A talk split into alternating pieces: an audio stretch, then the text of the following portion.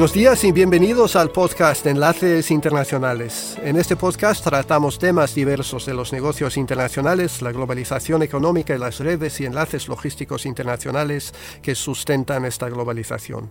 Exploramos cómo todo esto influye en nuestras vidas diarias a través del consumo, el trabajo y los viajes que realizamos. Hablamos con empresarios, ejecutivos, diplomáticos y académicos de todo el mundo, siempre en castellano, para poder así conocer y aprender más sobre estos asuntos apasionantes y tan relevantes en los tiempos actuales.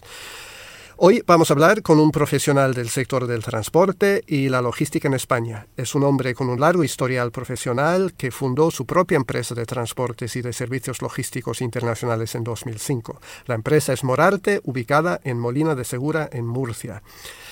Es, el invitado hoy es el propietario de Morarte, eh, Luis Moreno Riquelme, un hombre que se define a sí mismo como constante en el trabajo, familiar y deportista. Y en breves momentos Luis nos contará todo sobre su empresa y sobre sí mismo. Estoy encantado de tener a Luis aquí con nosotros hoy desde Murcia. Bienvenido Luis, gracias por estar con nosotros hoy. ¿Qué tal estás? Muy bien, es un placer poder estar con vosotros. Eh, a mí me une una relación muy especial con Irlanda y estoy encantado de poder hablar. Ah, sí, así, bueno, pues cuéntanos un poco cuál es ese, vínculo con Irlanda entonces. Pues mi vínculo viene que con 17 años estuve viviendo en, en Casio, en Tipperary, estuve viviendo por siete meses para aprender inglés Ah, y bueno, tuve una experiencia muy buena. Y la famosa roca, roca de Cashel y el San Patricio y toda la historia esa, ¿no? Efectivamente. Bueno, muy bien. Pues cuéntanos un poco brevemente, así, un poco sobre tu trayectoria profesional desde, desde los comienzos. Bueno, básicamente yo vengo de una familia donde siempre ha estado presente eh, el mundo de los negocios. Ya mi bisabuelo fundó una empresa que luego continuó mi, mi abuelo y posteriormente continuaron mi padre y mis tíos. Eh, yo realmente empecé trabajando eh, con la familia en una empresa de alimentación, llevando el, empecé trabajando desde abajo en el departamento de exportación y después eh, terminé realizando labores de, gerencia, de dirección, previamente a estar en el mundo de la logística. Posteriormente, pues ya decidí, después de muchos años de tener experiencia, circunstancialmente, monté la empresa de logística en el año 2005 y, bueno, eh, había tenido relación desde el otro lado de, la logística como cliente y había algunas pautas que creía que, se podía se podían continuar en, como proveedor de, logística y, así empecé, año 2005. ¿Y, eres natural de Murcia? O sea, la, empresa familiar era de, Murcia en sus orígenes. sí, concretamente Molina de Segura. Ah, sí, sí. Y se podría decir que eso está dentro de lo que se llama la, la, huerta de Murcia, donde se produce, todos los legumbres y todo este tema de la alimentación. Sí, exactamente. Eh, Murcia es conocida como la huerta de Europa y, actualmente podemos decir que la huerta de Murcia es el entorno del río Segura, el entorno del río. Pero actualmente existe una industria, digamos, del vegetal o de, las frutas muy amplia, que gracias al agua del trapase, el trapase segura, que ha dado la posibilidad de poder extender los cultivos a, lo largo de toda la región. Esta es una, zona muy árida, pero mm. realmente tenemos una de las industrias más competitivas en, recursos, eh, utilizando los recursos del agua. Eh, y podemos decir que, que, bueno que Murcia es una potencia a nivel a nivel sector agrícola. Sí, creo recordar cuando vivía en España que había siempre muchas peleas con esos traspases, ¿verdad? ¿Eso sigue así? Sí, desgraciadamente sigue así y, y no tiene pinta de que se vaya a resolver. Pues por todas las cuestiones cuestiones medioambientales hay, hay las zonas de donde, de donde se está obteniendo estos recursos, eh, pues eh, siguen defendiendo que, ese agua que, nosotros estamos trayendo en el trasvase es necesario para, para mantener un caudal eh, medioambiental, incluso para desarrollar su propia agricultura. Este debate siempre va a estar sobre la mesa. Claro, claro. Y en Morarte, ¿cuáles son los, eh, los servicios y las capacidades que, que traes al, al, mercado? Un poco, también cuéntanos un poco de las instalaciones que tenéis ahí en Molino de, de Segura y cuáles son, cuál es el ámbito de operaciones. ¿Es nacional? ¿Es internacional? Monarte nace con una vocación netamente de, trabajar con el exterior, haciendo internacional, pero sí es cierto que también hacemos mucho nacional. Bueno, básicamente somos una empresa que ofrecemos servicios de, transporte terrestre, marítimo y aéreo, eh, especialmente tanto importación como exportación y nacional, y especialmente lo que somos especialistas son en cargas parciales o grupajes. ¿Y tenéis una especialidad en, alimentación o, no necesariamente? Bueno, nosotros tenemos los registros para, para trabajar con todo tipo de alimentación, eh, pero sí tocamos todo el ámbito de la alimentación, pero no somos especialistas, digamos, eh, en el mercado del transporte de frutas y verduras, que es donde la mayoría de las empresas que están aquí en la región de Murcia están especializadas. Digamos que en camiones frigoríficos que, que, exporten a toda Europa. Nosotros más, eh, aunque sí hacemos cargas eh, refrigeradas y, congeladas, no es nuestra especialidad. Nosotros estamos más centrados en, otro tipo de industrias, más en suministros y industrias que digamos de transporte en seco. Vale, muy bien. Y me hablaste también, o bien en, eh, la publicidad, que hablabas de países de, de Europa y del este. Cuando dices del este, ¿te refieres a Polonia y Eslovaquia, estos países, o a dónde estás refiriendo ahí? Sí, nosotros, en cierto modo, seguimos el curso de, la, de, la, vía comercial que abren nuestros clientes. Fundamentalmente, en transporte terrestre estamos hablando de nuestros mercados principales son Portugal, Francia, Italia, Países Bajos, Alemania, pero ya desde hace unos, unos años hay una gran hay intercambio comercial con los países del este. Digamos, Polonia ahora mismo es una potencia donde, donde se exporta y se importa mucho y, otros países de, ese ámbito, Rumanía, Hungría también lo tocamos, eh, incluso los países balcánicos, eh, Eslovenia está funcionando muy bien. En general, también tenemos muy buenas relaciones con transportistas de esa, de esa zona, eh, con los cuales estamos trabajando, subcontratando sus servicios y, y estamos llegando bueno, a todas esas zonas con mucha fluidez. Nosotros, hay una cosa que no te he cuando hablamos de grupaje, nosotros el grupaje lo ofrecemos de una manera simple en camión directo. Habitualmente no utilizamos plataformas para consolidar la mercancía. Lo que hacemos es que el camión que carga la mercancía eh, en casa del cliente va directamente a, casa del destinatario. Y eso ofrece más garantías en cuanto a la integridad de la carga y todo eso, ¿no es eso? Sí, eh, ofrece sobre todo un servicio más directo, menos manipulación, menos riesgos a la hora de esa manipulación, eh, menores costes también y más velocidad en el servicio. Sí. Y los orígenes del nombre Morarte, bueno, adivino que MOR es moreno, ¿no? ¿Y el, resto? Digamos que no tiene un sentido especial. Fue una combinación de, letras que, buscamos en su momento. Eh, cuando quisimos registrar el nombre, eh, pues era una de las combinaciones que nos daba, pero no tiene, No tiene ningún sentido. Oye, y hablando de los países del este, algunos del sector de transporte y logística en España se me han quejado de la, de la competencia de los operadores del este. ¿Es una cosa que, encuentras tú también?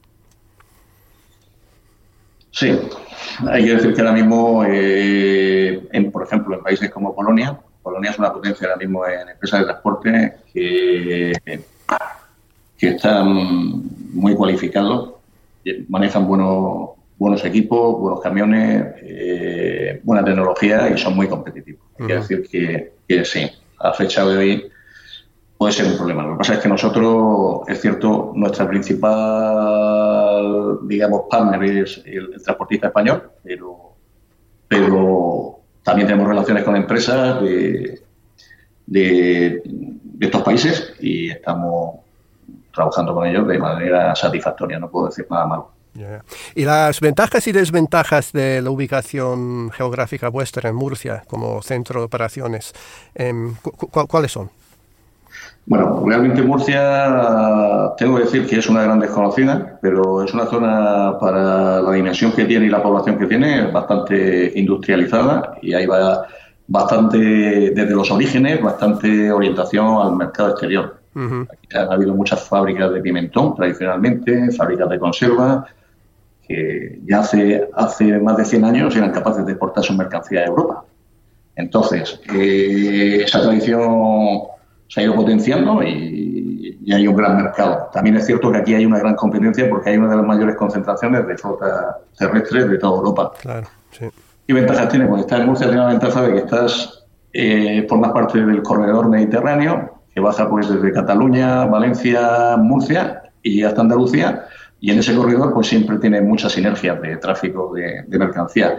Desventaja, estar lejos de Madrid, y desde el punto de vista de Morarte, nosotros a, realmente tenemos los clientes en toda España, estamos bastante diversificados y no nos afecta realmente de manera importante estar en Murcia o, y la, la, industria del transporte y logística en España me imagino que habrá cambiado muchísimo en los últimos años, sobre todo los últimos 20, 30 años. Tú llevas 15 años con una empresa en el sector, pero ya trabajabas en la industria antes. ¿Cómo describirías o tipificarías tú los cambios que ha, que ha habido en estos tiempos? Eh, sin duda alguna, una mucho mayor profesionalización en el sector. Eh, hay que darle valor al sector del transporte y a la logística en general, que yo creo que a nivel social es una cosa que no se destaca, pero es una parte esencial del sector servicios. Sin transporte no podríamos vivir ninguno. Y sobre todo eh, la gran evolución ha, sido a nivel técnica.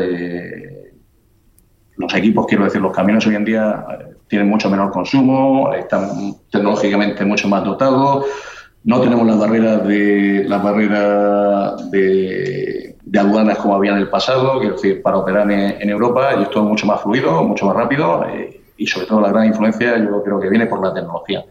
Todo aquel que sea capaz de, de, apostar por el I D eh, en el servicio logístico, pues...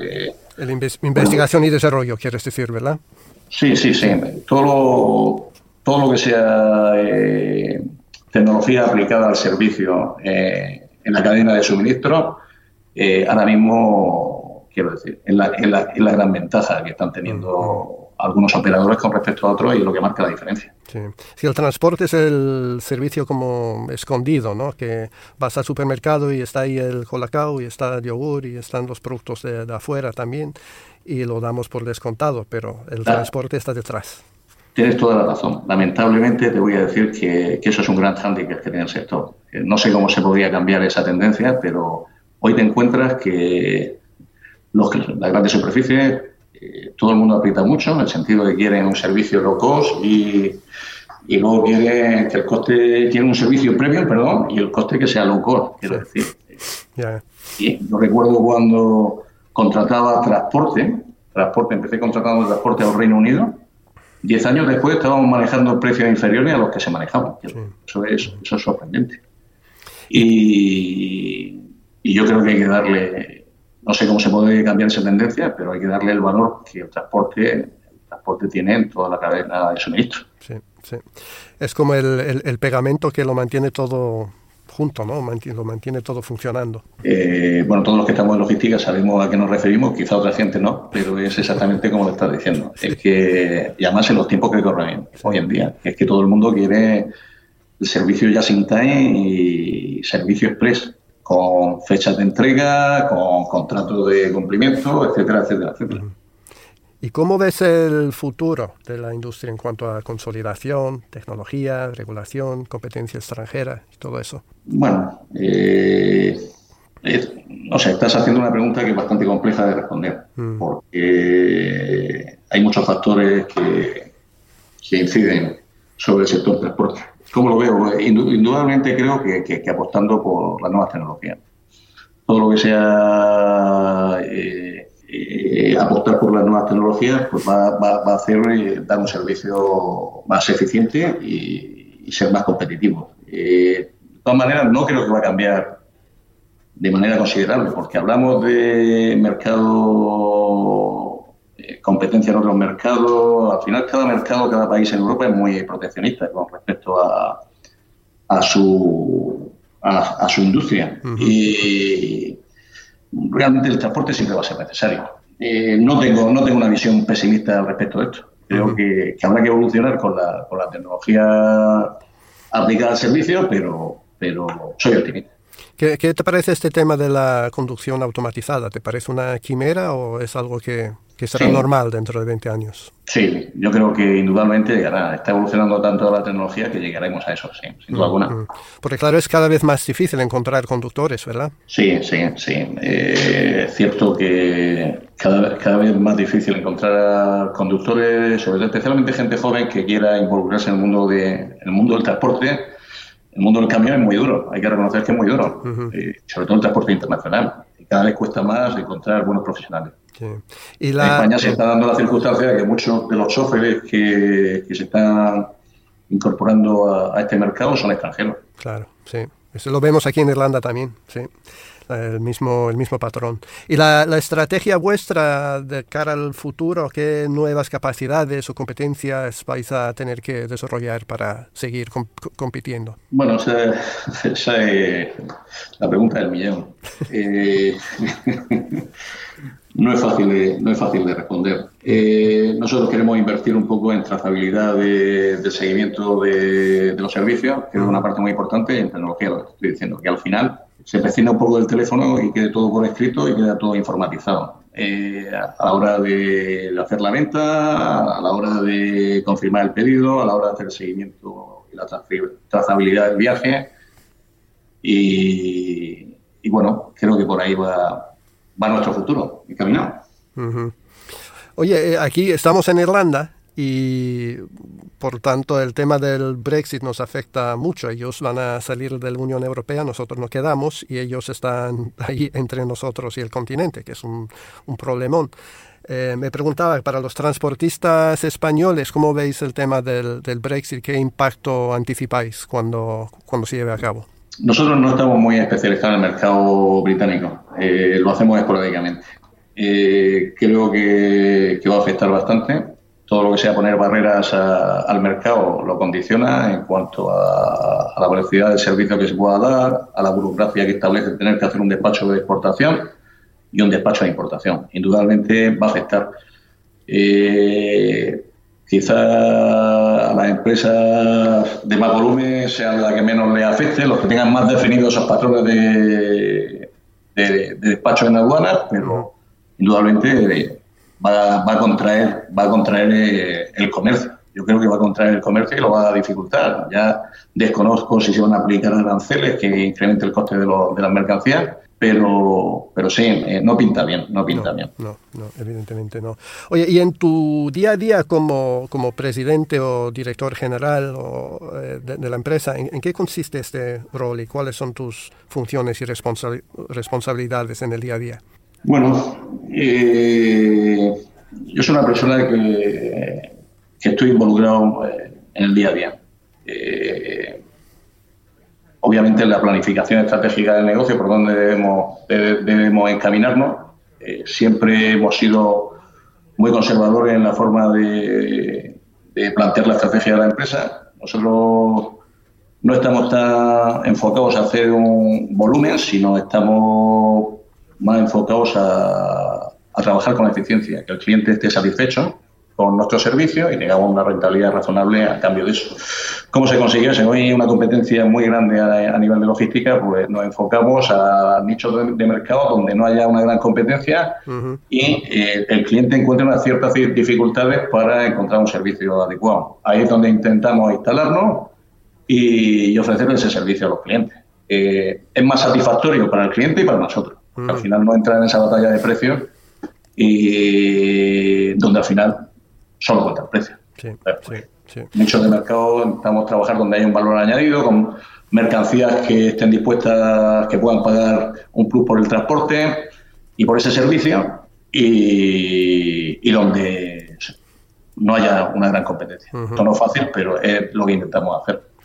Yo siempre pienso, cuando uno llega al nivel en el que estás tú, que estás dirigiendo una empresa, que siempre hay esta tensión entre el, el día a día y el, y el cumplir las cosas ¿no? Em, en todo momento, casi hora por hora, minuto por minuto.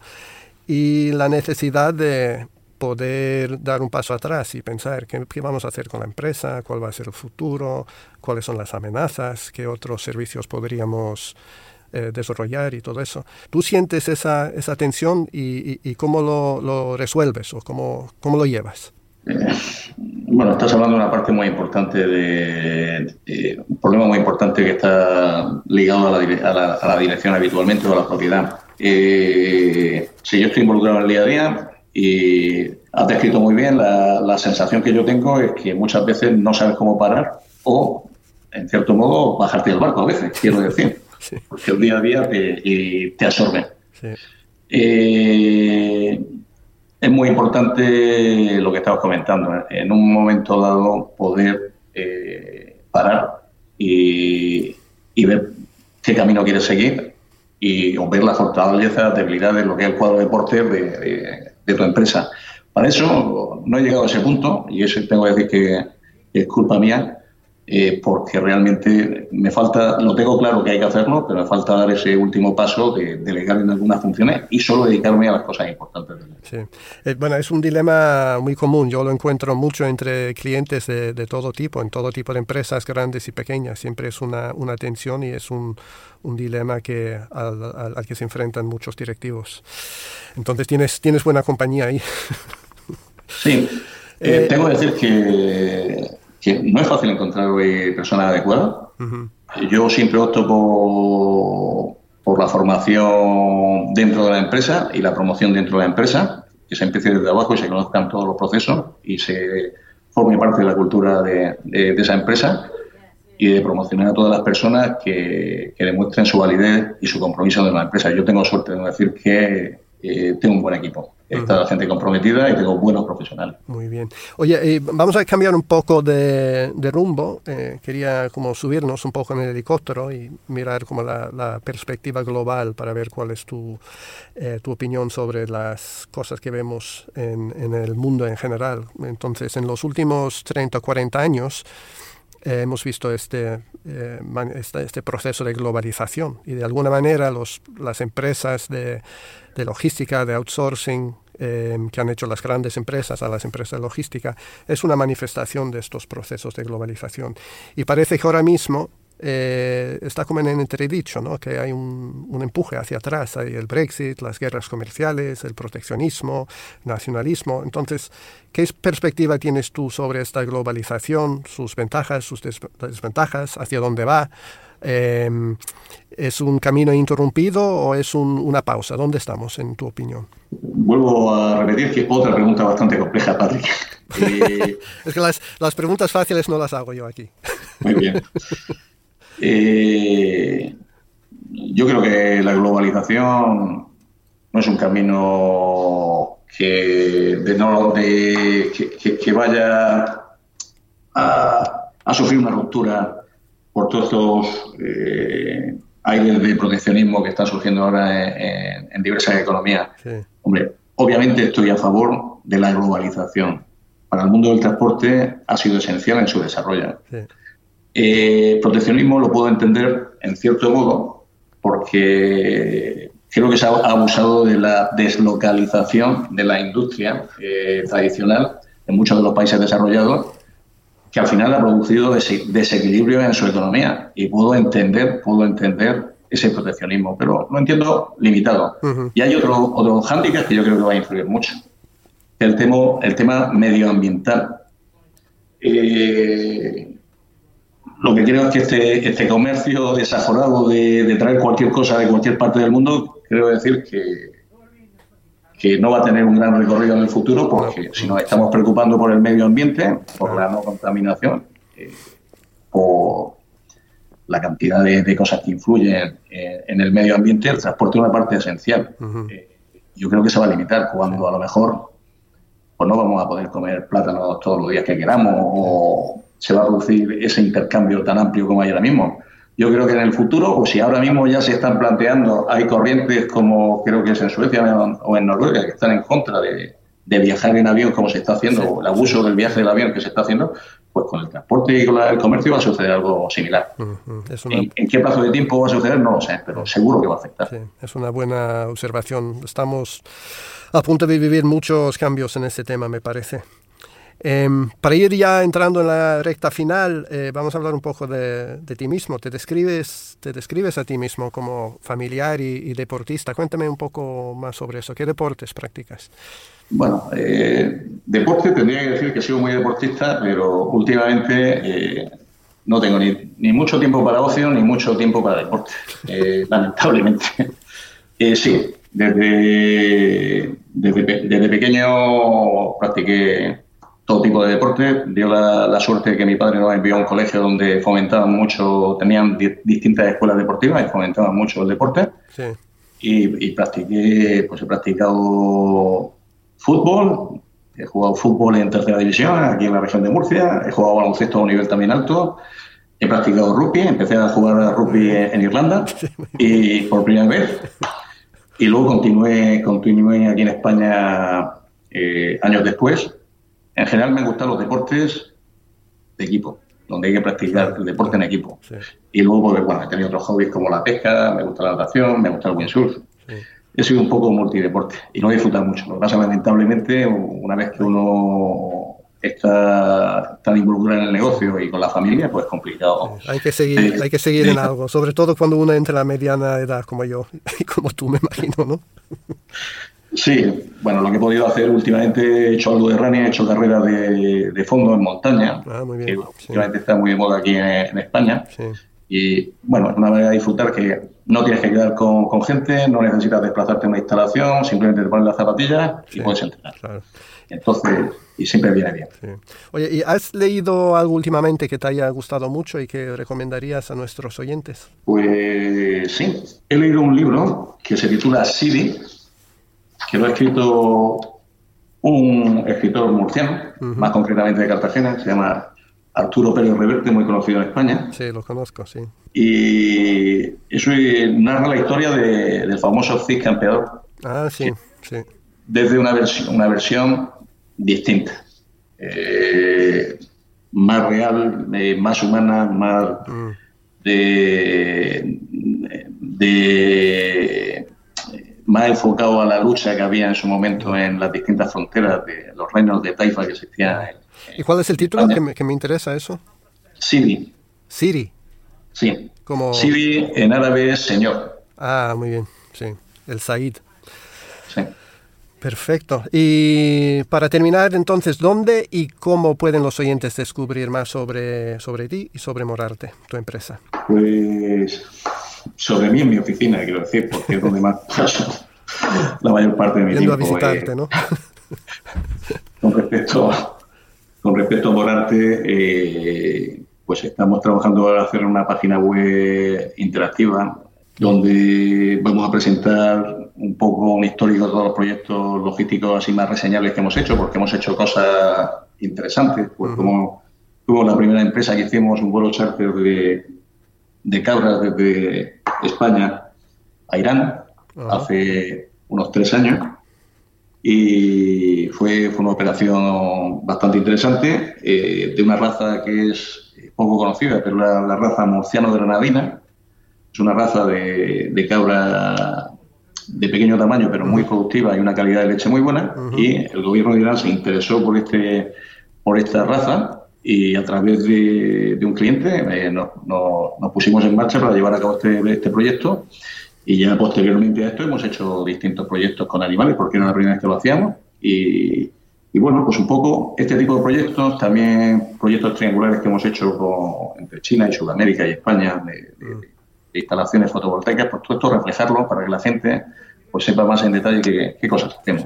Interesante. En esa, esa web estará, me imagino, en morarte.es, ¿no es eso? Sí, sí. sí la, vamos a tener operativa a lo largo de 2020 y, esperamos que, os guste. Perfecto. Bueno, Luis, ha sido un placer hablar contigo hoy eh, sobre todos estos temas y te deseo lo mejor en el futuro, tanto personal como profesionalmente. Muchísimas gracias. Muchas gracias a ti, Patrick, por contar con nosotros. Gracias también a nuestros oyentes por estar de nuevo con nosotros hoy y recordad, si queréis saber más sobre los negocios internacionales, la globalización y la cadena logística, podéis escuchar también mi podcast en inglés, Interlinks, en iTunes, Spotify y YouTube.